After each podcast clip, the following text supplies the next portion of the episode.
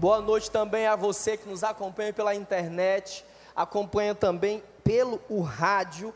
Que o Senhor abençoe muito a sua vida. Irmãos, irmãs,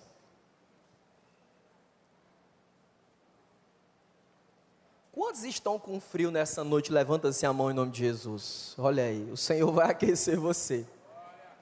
Você imagina eu. Estou saindo essa semana de uma, uma tosse alérgica severa. Eu nem sabia como é que ia ser hoje à noite. É, vim, vindo para a igreja hoje de manhã, parece que a chuva caiu exatamente toda ela em cima de mim. Eu não consegui chegar aqui, mas a graça de Deus me trouxe nessa noite para compartilhar aquilo que Ele tem para falar ao meu e ao seu coração. Essa semana eu tive notícias assim excelentes, mas também tive notícias assim difíceis, muito difíceis.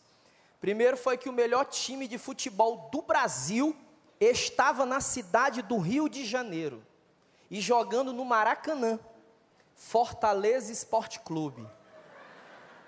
Mas infelizmente não deu para a gente ali naquele jogo contra um nome do time que eu não vou falar para não haver manifestações do inimigo entre nós. Olha aí, só é falar que se manifesta o negócio. Mas eu também tive notícia muito boa. Pastor Miqueias e Gabi fazendo um ano de casamento.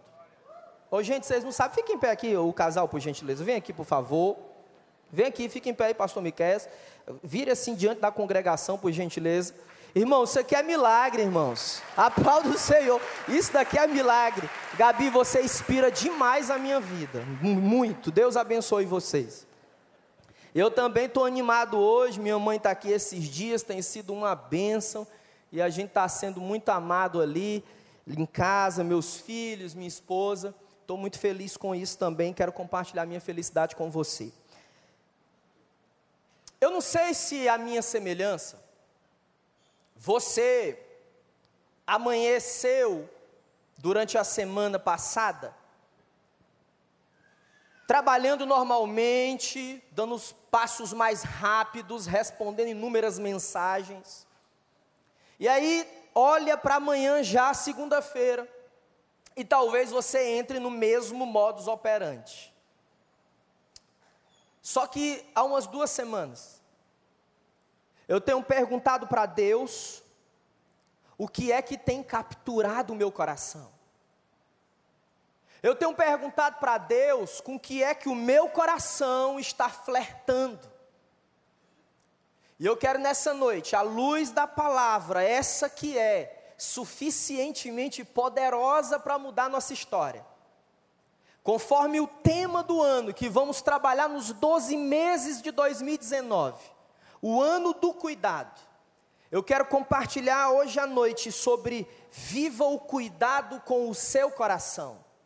Abra sua Bíblia, por gentileza, no Evangelho de Marcos, capítulo de número 10. Marcos é o segundo livro do Novo Testamento, e eu quero que você leia comigo a partir do verso 17.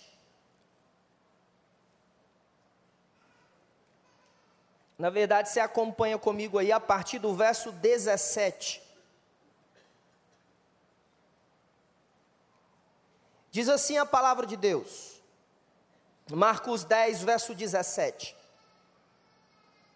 Quando Jesus ia saindo, um homem correu em sua direção e se pôs de joelho diante dele e lhe perguntou: Bom mestre, que farei para herdar a vida eterna? Respondeu Jesus: Por que você me chama de bom? Ninguém é bom a não ser um que é Deus. Você conhece os mandamentos? Não matarás, não adulterarás, não furtarás, não darás falso testemunho, não enganarás ninguém, honra teu pai e tua mãe. E ele declarou: Mestre, a tudo isso tenho obedecido desde a minha adolescência. Verso 21. Jesus olhou para ele e o amou. Falta-lhe alguma coisa, disse ele. Vá, venda tudo que você possui e dê o dinheiro aos pobres, e você terá um tesouro no céu. Depois, venha e siga-me. Verso 22. Diante disso, ele ficou abatido e afastou-se triste, porque tinha muitas riquezas. Que o Senhor tenha misericórdia de nós. Deixa eu contar essa história para você. O evangelista Marcos vem numa sequência de descrições de alguns encontros que Jesus estava tendo.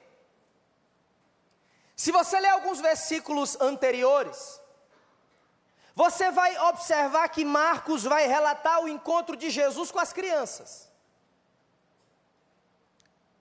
Perceba, esse mesmo texto, essa mesma descrição, ela está no Evangelho de Mateus e também está no Evangelho de Lucas.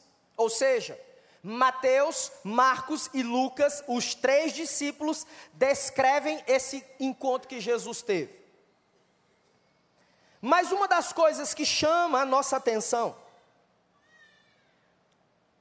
é que Mateus e Lucas dizem que eis que um homem foi até Jesus. É a partir dessa história que eu quero extrair com você lições poderosas para nós. E não importa a faixa etária que tenhamos nessa noite, sejamos adolescentes, jovens, jovens casados, jovens adultos ou idosos.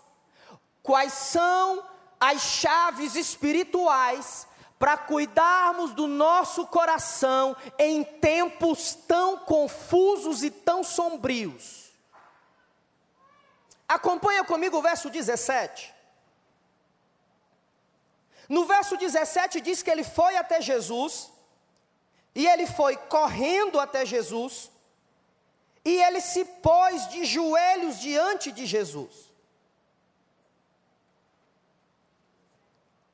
Deixa eu lembrar você que um homem de alta posição, e era esse o caso, esse homem não era rico, não. Esse homem nos dias de hoje entrava na categoria com muita tranquilidade de um milionário. Então, nos tempos de Jesus, alguém com essa posição social não poderia correr, irmã Carol, porque não era chique. Imagina comigo.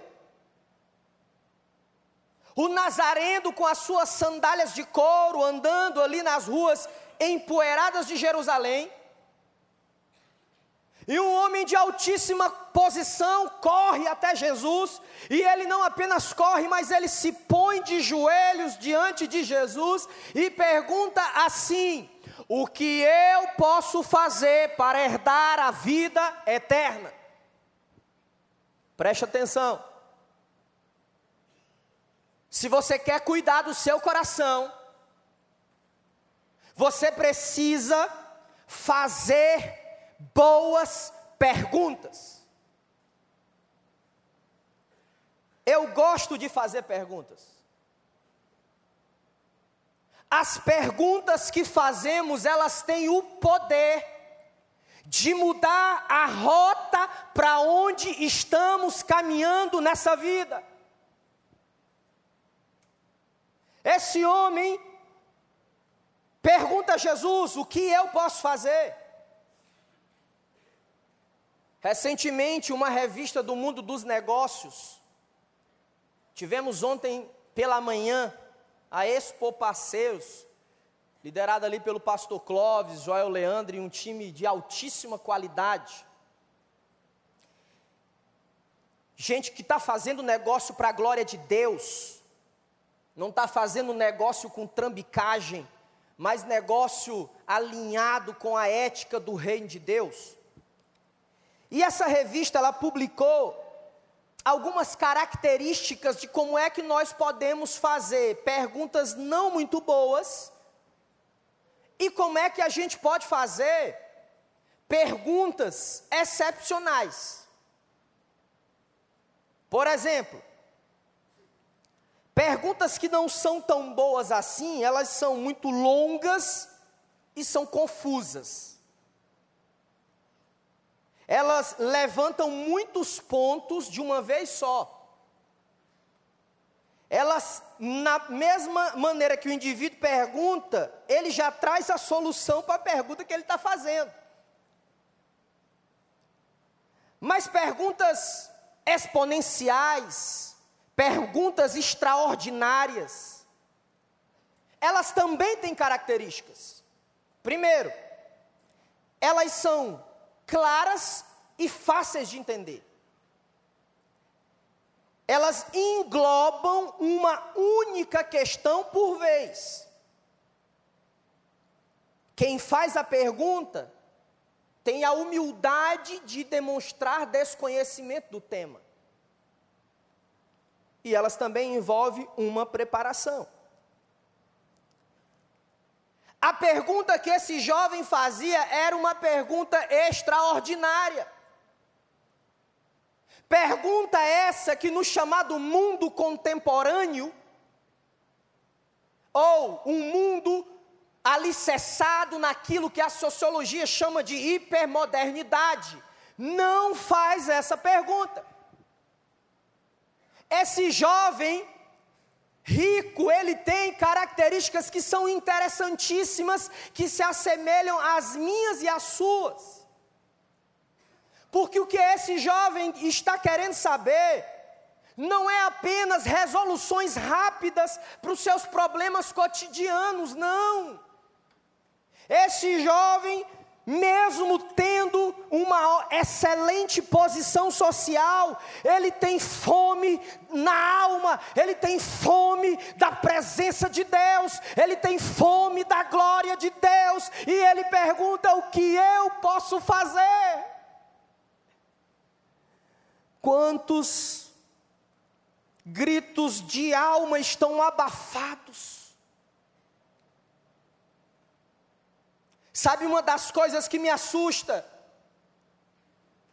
É que nós somos levados como se estivéssemos numa enxurrada, semelhante à barreira que rompeu lá em Mariana, estamos sendo levados pela lama, pelo barro, acreditando em crenças demoníacas, de que os livros de alta ajuda resolverão a fome da nossa alma.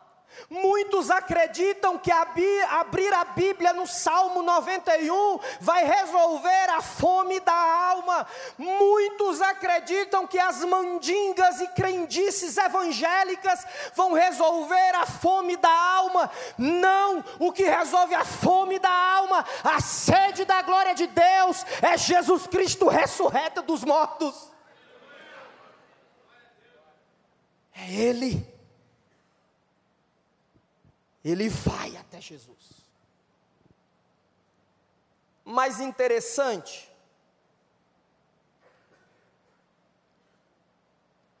é que nós podemos ter muitas respostas para essa pergunta. Porque as religiões, todas elas respondem de alguma maneira essa pergunta. Talvez você que está nesse auditório, nos acompanhando pela internet, você já ouviu algumas respostas para essa pergunta. E como eu, há uns anos atrás, fiquei confuso, sem entender nada. Porque eu me perguntava, então, o que é a resposta? Por exemplo, a filosofia diz que não há vida nem antes e nem depois da morte. Tá tudo certo. O budismo diz, ensina, que nós precisamos apenas evitar o mal praticar o bem e purificar o pensamento. O Espiritismo, por sua vez, defende a continuação da vida após a morte, num processo chamado de reencarnação. Algumas religiões afro, elas dizem o seguinte: olha, as almas estão na terra e devem cumprir o seu destino.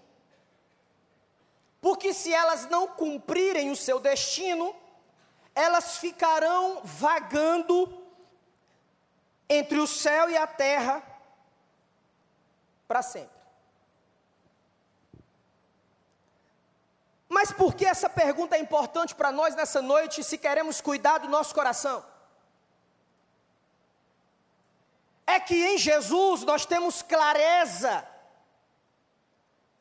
sobre a vida eterna. Sabe por quê?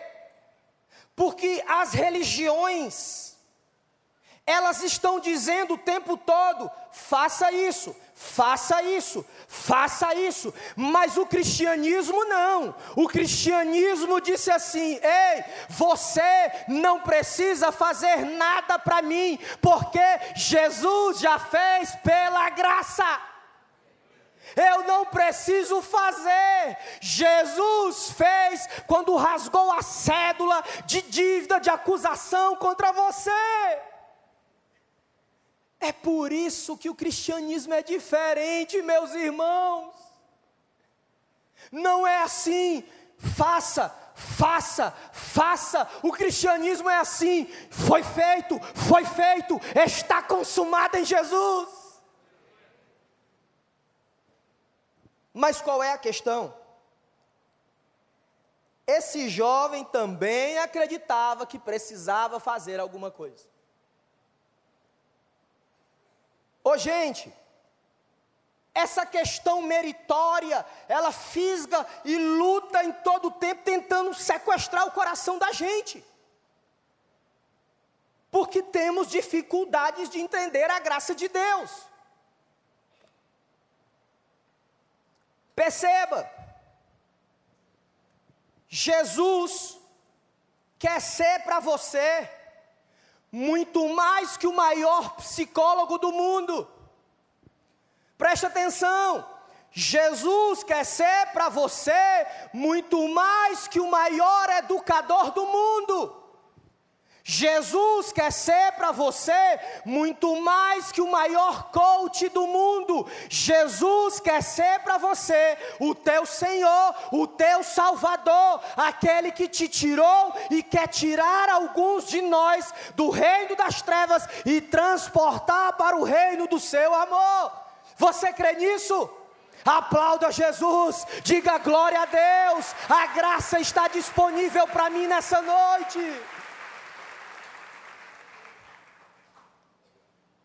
Agora veja o verso 18. Primeiro eu preciso fazer boas perguntas. No verso 18, no verso 19, depois dessa pergunta, é muito interessante que Jesus diz assim para ele, através de uma outra pergunta: Bom mestre, Ninguém é bom a não ser um que é Deus. Aí Jesus, no verso 19, diz assim: Olha, você conhece os mandamentos. Jesus começa a citar uma parte dos dez mandamentos.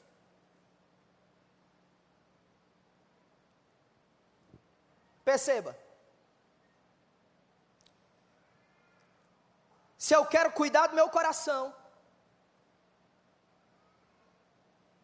se eu não quero ser alguém levado pela enxurrada da lama, eu preciso saber que eu não sou o meu padrão, que a sociedade não é o meu padrão, que as mídias sociais não são o meu padrão.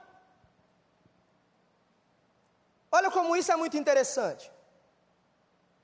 Quando Jesus faz essa pergunta a esse jovem, o que Jesus está dizendo aqui é que ele está indo ao encontro de Jesus como se Jesus fosse apenas um bom professor.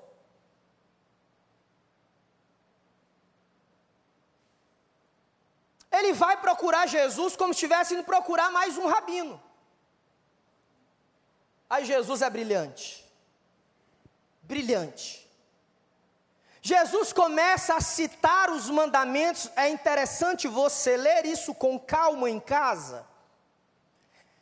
Ele começa a citar os mandamentos na relação com o outro. Ele diz: Olha, não matarás, não adulterarás. Que, é que o jovem rico faz? Ele talvez se arruma ali.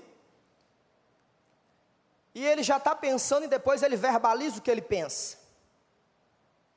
Ele diz assim: mas isso aí eu já estou fazendo.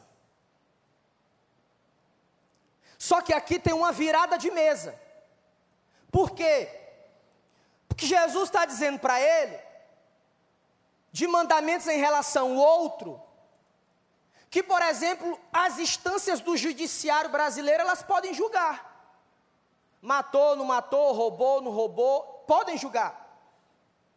Mas uma coisa aqui, uma pérola importante nesse texto, e quando a gente aplica ao nosso coração, se transforma numa verdade poderosa para a nossa vida, é que Jesus não citou aqui o mandamento que diz: amarás o Senhor teu Deus de todo o teu coração, alma, força e entendimento. Ele não citou aqui.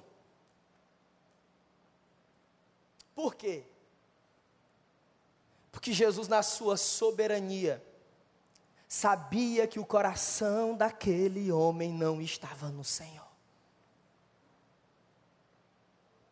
Se nós queremos cuidar do nosso coração, nós não podemos submeter a ele as regras e os códigos da religião. Nós não podemos submeter ao nosso coração a ideia falaciosa, demoníaca, que se cumprimos os códigos da religião, seremos amados e aceitos por Deus. Não, você é amado, você é aceito por Deus, porque quando Deus olha para você, Ele olha Jesus, o Filho de Deus, quando Deus olha para você, Ele olha o sangue de Jesus sobre a sua vida. Eu sempre achei perigosíssimo viver os exageros. Tem exagero para todo lado. Porque esse homem vivia debaixo do código, do peso da religião, dos itens, das vírgulas, mas ele não tinha o coração no Senhor, o nosso Deus. E aí eu me lembro nessa hora do filho pródigo, por exemplo. Quando lemos essa parábola maravilhosa, a gente fala: olha aí, saiu de casa. E a gente acha até bonito olhar para o filho mais velho: ó, oh, isso aqui é o filho, hein? O irmão dele saiu aí vivendo de maneira desordenada, de maneira imoral, mas olha o filho mais velho aqui, esse é que é o filho. Esse ficou em casa, esse vive moralmente correto, esse está pagando as contas em dias, esse está guardando um dinheirinho lá, esse chega cedo na hora do culto, esse é dizimista e ofertante. Olha que filho. Muitos de nós acham bonito isso. Só que Jesus, Jesus é outra, como diz a juventude do recreio, é outra pegada. Jesus diz assim, ó, tanto o imoral ou o moralmente correto, os dois estão perdidos e precisam da graça. Esse jovem aparentemente moralmente correto, precisava ter os olhos direcionados para a graça e o favor de Deus. Ah, gente, o coração é algo tão importante na nossa vida. Eu gosto de poesia e estou estudando a poesia hebraica através dos salmos. E eu acho lindo porque inúmeros salmistas eles veem o coração como o centro soberano das nossas decisões. No judaísmo, o coração é o lugar onde determina de uma maneira poética o que nós pensamos, o que nós sentimos e o que nós fazemos. Eu lembro de um dos maiores avivalistas do mundo, Jonathan Edwards. Ele dizia assim: Olha, sabe qual é um dos maiores problemas espirituais que nós temos? É que temos fome de doutrina, temos fome de lei, temos fome de códigos, de estatutos, mas não temos fome da presença de Jesus, mas não temos fome da graça de Jesus. Tudo aquilo que o seu coração se apega e se entrega com fé, é capaz de constituir, de formar, de gerar o teu ídolo, o teu Deus. Perceba, o principal problema da idolatria é que ela detona a vida da gente. Eu não sei se você sabe, mas é possível eu, em nome de coisas boas, colocar no meu coração a minha família, os meus bens, os meus relacionamentos, os meus títulos no lugar de Deus. Deixa eu dizer ao teu coração nessa noite: isso é pecado, porque o nosso coração tem lugar específico para a presença do Rei dos Reis, do Senhor dos Senhores, Jesus Cristo, nosso Deus. Aquele homem tinha o seu coração submetido ao dinheiro que tinha. Mas sabia que aqueles com menores condições financeiras podem cometer o mesmo equívoco colocar no trono do coração não o que tem, não o que já recebeu de Deus, mas colocar no trono aquilo que não tem, colocar no trono aquilo que se quer. Para ambos os casos, o padrão é a graça. Esse moço se prostrou diante do professor ele tinha muitos conceitos sobre Jesus. Ele conversava nos grupos de WhatsApp sobre Jesus, sobre as religiões. Ele ia nas células e ele abria o coração, não para a glória, para a presença e para o poder de Deus, mas ele abriu o coração dele para divaneio sobre informações ditas de Jesus. Jesus não quer ser apenas o nosso professor. Jesus quer ser o nosso Senhor. Agora preste atenção. Sabe qual é a glória do Evangelho? A glória do Evangelho é que ele opera, é que ele se movimenta para desfazer a mentira da serpente nos teus ouvidos e revelar a você que a obra de Cristo Jesus é a porta de entrada para aquilo que nossa alma almeja, o encontro com Deus, o encontro com a eternidade, onde o autor de Apocalipse diz: E naquele grande dia, Ele será o nosso Deus, nós seremos o seu povo, não haverá lágrima, dor, não haverá mais a morte, e nós vamos estar diante dEle, e vamos dizer, e vamos cantar, dizendo: Santo, Santo, Santo é o Cordeiro de Deus. Mas veja comigo o verso 20 e o verso 21. Ele olha para o jovem e diz assim: Mas te falta uma coisa. Porque quando a sociedade, as mídias sociais, ou eu sou meu padrão, eu posso ter uma inclinação de sempre acreditar que eu já atingi esse padrão, ou tão quão perigoso é de nunca imaginar que eu posso atingir o padrão, e o padrão a Bíblia diz que é Jesus. Esse homem, ele entendia que já tinha atingido o padrão. Isso daqui é muito sério. Sabe por quê? Porque nós temos uma tendência tão forte, tão forte dentro da gente. E eu acredito que é uma das coisas que o apóstolo Paulo dizia assim: olha, o bem que eu quero fazer, se eu não estou conseguindo, não. Mas o mal que eu quero fazer, eu estou conseguindo fazer. Sabe qual é a tendência que a gente tem de um auto-engano de quem a gente é? Ora a gente acredita que é muito mais forte do que somos, ora a gente acredita que é muito mais fraco do que verdadeiramente somos. Ora acreditamos que são, somos tão bons quanto imaginamos, ou mais do que imaginamos. Ora acreditamos que somos tão maus do que verdadeiramente somos. Porque esse homem, ele compartilha a sinceridade do coração dele. Ele diz assim: ó, se for isso daí, eu já estou fazendo.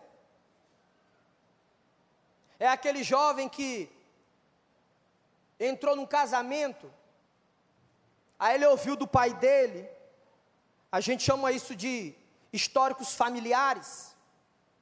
Ele foi ouvindo e está dentro da história da família dele, que ser um bom marido é trabalhar, colocar a comida em casa, e no Nordeste a gente fala colocar o arroz com feijão em casa, e está tudo certo. Por quê? Porque aquilo que ele acredita se tornou o padrão que ele está vivendo. E ele diz: Olha, se for isso aí, eu já estou vivendo. Isso tem um nome. Isso se chama auto-engano. Sim, temos ilusões ao nosso respeito, e o problema é que essas ilusões, elas nos tornam pessoas orgulhosas, gente inacessível, pessoas que terão o rumo da sua vida marcado em todo o tempo, em se defender o tempo inteiro. Parece pastor Miquel quando é o goleiro aqui no nosso campinho de futebol aqui. Ele quer defender o tempo inteiro. Mas tadinho, não consegue não. Vida de defesa. Porque criamos ilusões ao nosso respeito daquilo que não é a nossa identidade. Aí Jesus vai no coração, Jesus vai no centro e diz assim: Olha, sabe o que você faz? Anota aí. Cinco atitudes que Jesus manda ele tomar. Você pode circular se você quiser. Jesus diz assim: ó, vá. Se fosse aqui no Rio de Janeiro, Jesus teria dito assim: ó, vaza. Vende o que você tem. Segunda coisa que ele tem que fazer. Você dá aos pobres. Depois você vem e você me segue. Eu acho extraordinário. Porque Jesus é profundamente comportamental. Jesus está dando uma palavra diretiva. Ei, você que é muito bom, você que diz que cumpre toda a lei, agora faz o seguinte: vai, vende, dá, vem, e aí você me segue. Sabe que Jesus está dizendo para cada um de nós nessa noite? O que está no nosso coração, o nosso coração precisa estar nele, o nosso coração precisa descansar nele, o nosso coração precisa ser alinhado com o dele, o nosso coração precisa ser consolado nele, o nosso coração precisa ser liberto por ele. Eis aqui o poder da libertação que Jesus está liberando na vida desse homem. Ah, gente, quantas famílias colocaram o coração no inventário de bens, e o resultado são famílias quebradas gente ferida e amargurada. Quantos jovens colocaram o coração num romance em junho do ano passado, e o que sobrou e o que restou foram desilusões. Você que nessa noite me escuta, em nome de Jesus, se você anseia em conhecer um homem, uma mulher, um jovem, uma jovem de Deus, sabe qual é a dica que eu quero deixar para você? Procure alguém que tenha o coração nele, porque se essa pessoa tiver o coração no Senhor, certamente saberá, aprenderá e corrigirá os erros na rota de amar você. Você entende isso? Aquele jovem estava enganando a si mesmo. Essas ilusões que nos levam para longe do projeto de Deus para a nossa vida. Agora acompanhe o verso 22. Sabe o que acontece no verso 22?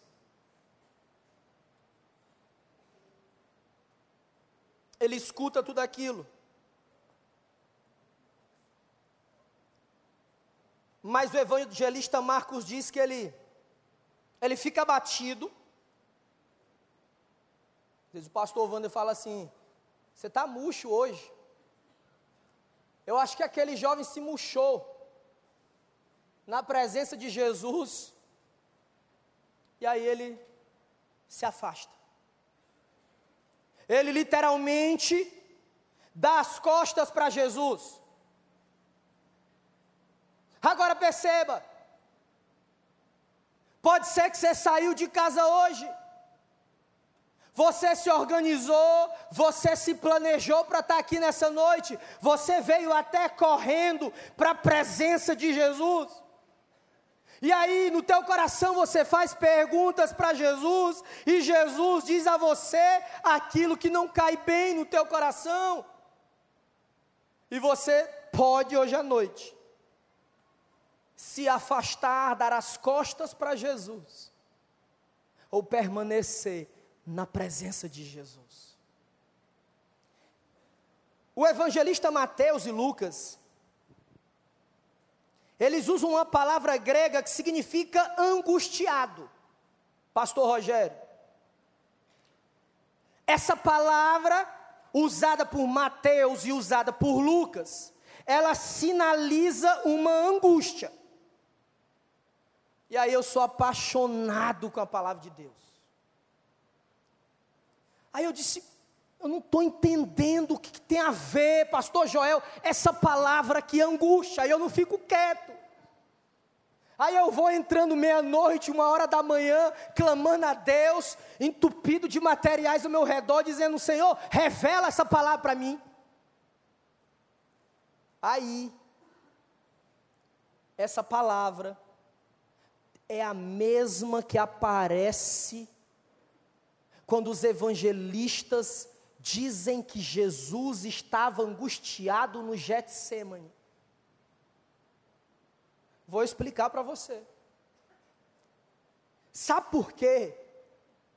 Que essa palavra aparece também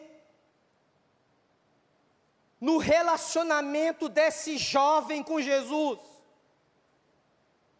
É porque o Espírito Santo está dizendo para mim e para você: Pode ser que as angústias da nossa vida sejam pela simples razão que nós estamos colocando o nosso coração naquilo que não é Deus, porque Jesus ficou angustiado, porque ele estava sentindo o afastamento da presença de Deus por causa dos pecados humanos. Aquele homem estava trocando o relacionamento que Jesus tinha com o Pai, por o relacionamento que ele estava tendo com as coisas. Preste atenção. Se você quer experimentar uma verdadeira mudança na sua vida,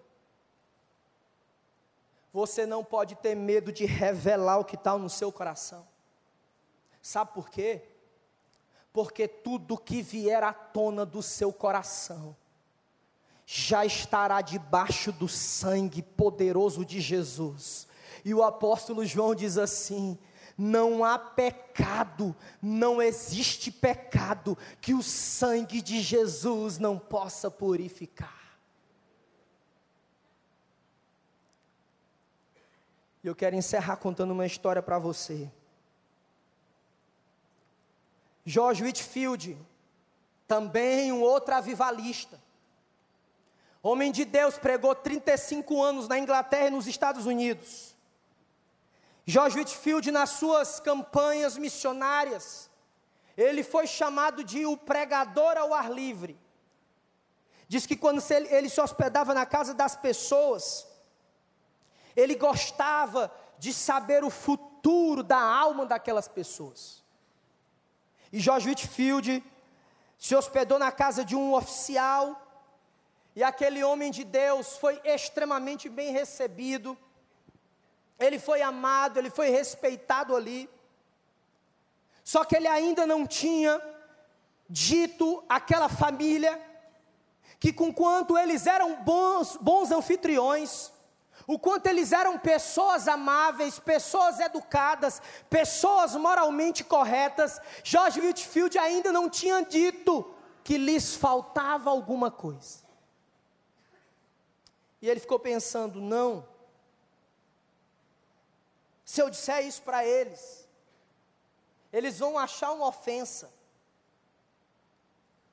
Olha o grande pregador George Whitfield. Aí um dia ele foi dormir.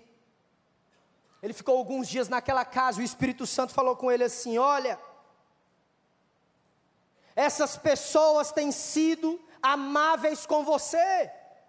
Essas pessoas têm boas qualidades, mas você precisa dizer a elas em Cristo que lhes falta alguma coisa.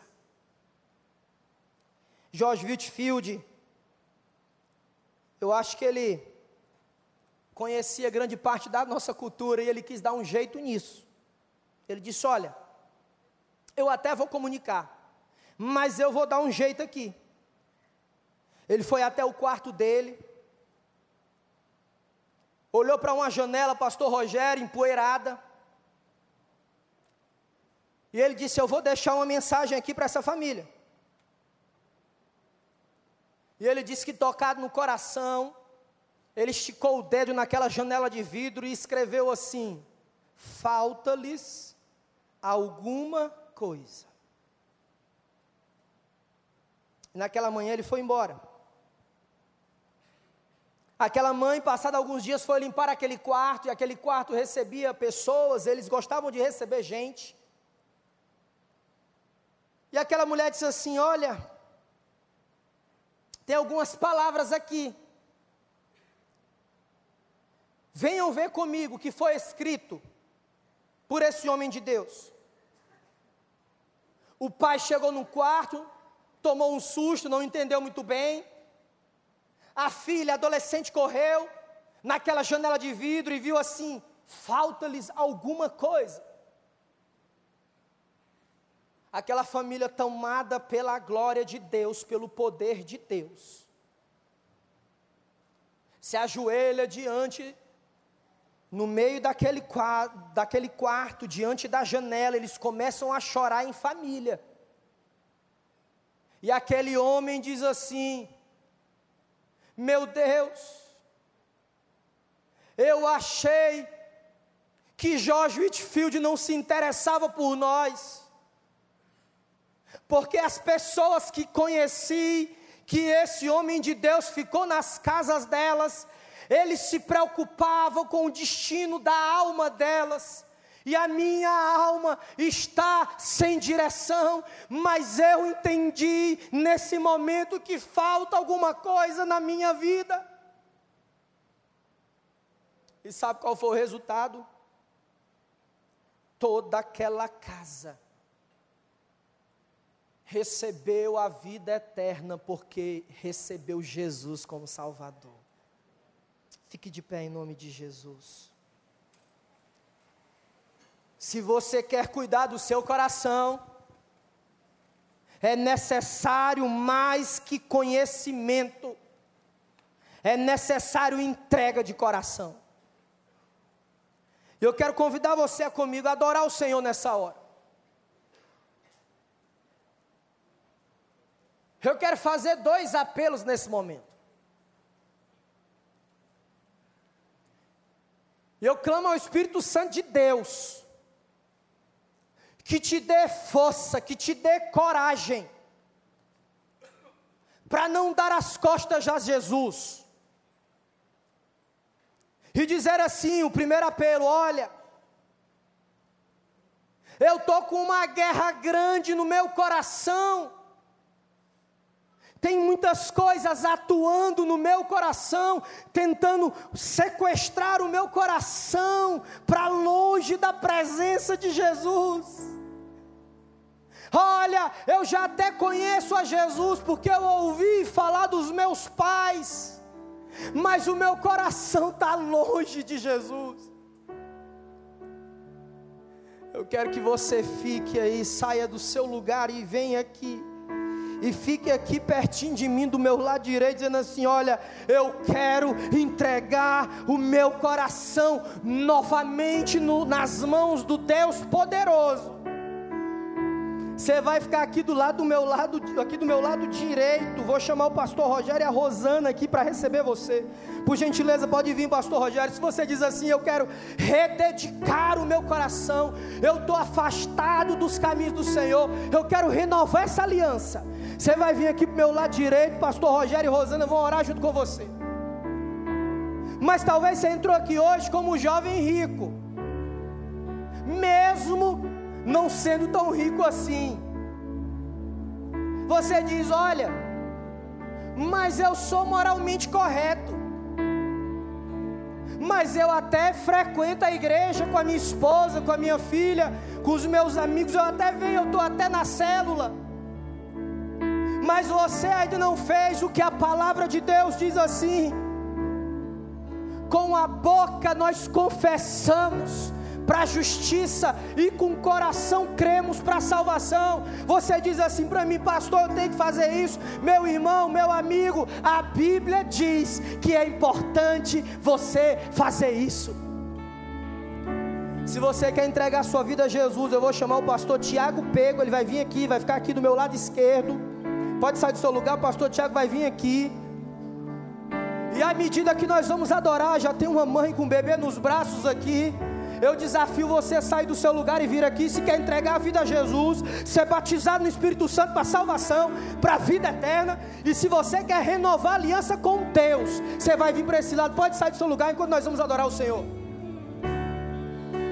a ti vou clamar. Diz assim: Espírito Santo, me ajuda. Pois tudo vem de ti. Você que faz parte dessa igreja, clama a Deus para Ele libertar pessoas hoje à noite. Por ti vou caminhar.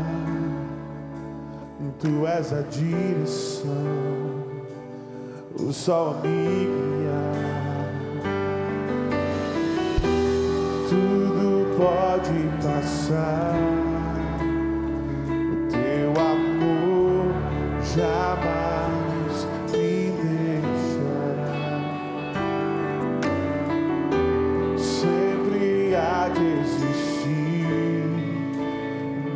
nova manhã preparado para mim.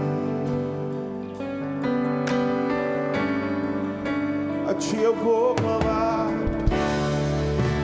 ti eu vou clamar, pois tudo vem em ti e tudo está em ti.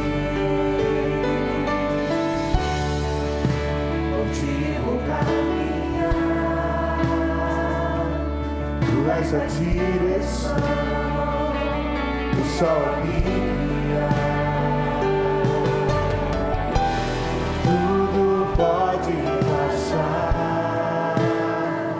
teu amor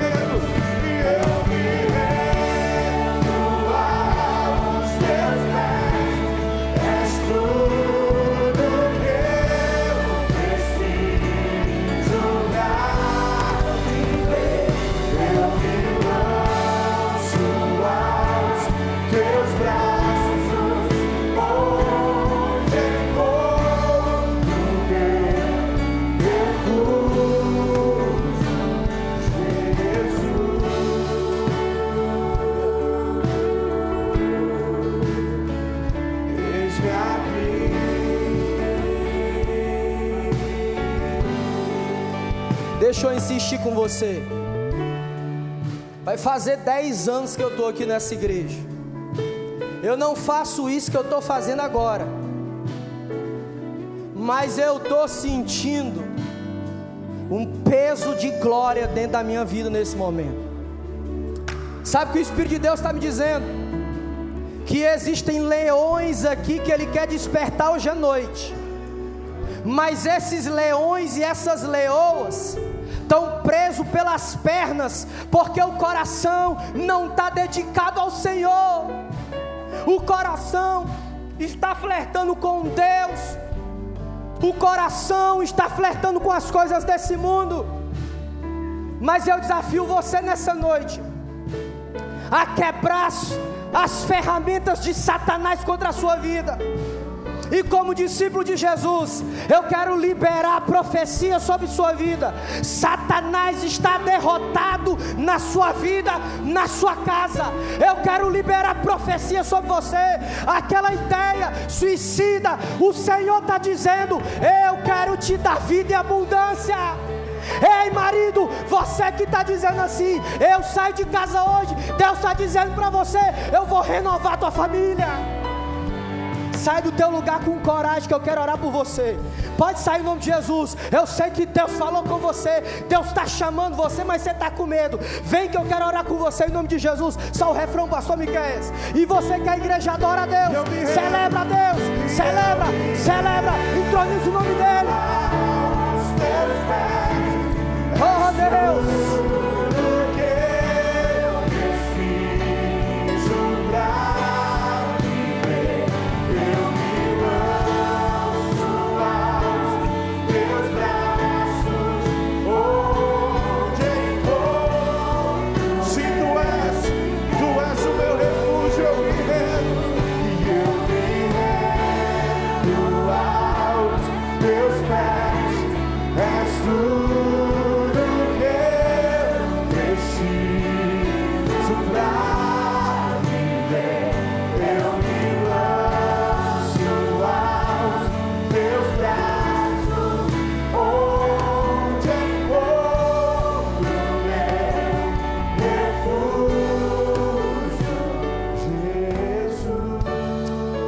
Assim a tua mão em essa direção com coragem, com quem tem autoridade.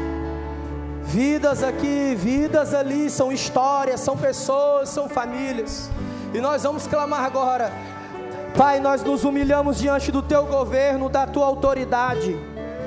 Ó Deus, a tua palavra é martelo, a tua palavra é espada, a tua palavra é fogo para os nossos corações, é mel na nossa boca, e nós te louvamos, te agradecemos, porque tem coisas que o Senhor só faz quando nós estamos juntos, como congregação, como igreja de Deus. Eu suplico nessa hora, renova a aliança com essas famílias, pessoas aqui. Deus, que o coração seja voltado à adoração, que os prazeres dessa vida não sequestrem, não estraguem esses corações. Na mesma medida, o Espírito Santo batiza para a salvação essas vidas no teu altar, que possamos experimentar vida eterna, vida eterna que só há no nome poderoso de Jesus. Obrigado, Deus, e que possamos continuar celebrando a vitória de Cristo Jesus. Se você crê nisso, aplauda bem forte o Senhor Jesus. Celebre mais forte a presença do Rei. Ele é Rei, Ele é Senhor sobre todas as coisas. Coloca a mão no teu coração.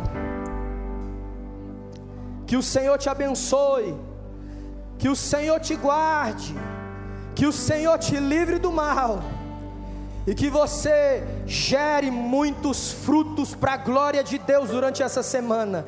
Que o amor de Deus, as doces e eternas consolações do Espírito Santo estejam sobre você, sobre sua casa, sobre todo o povo de Deus espalhado pelo mundo e dizemos juntos amém.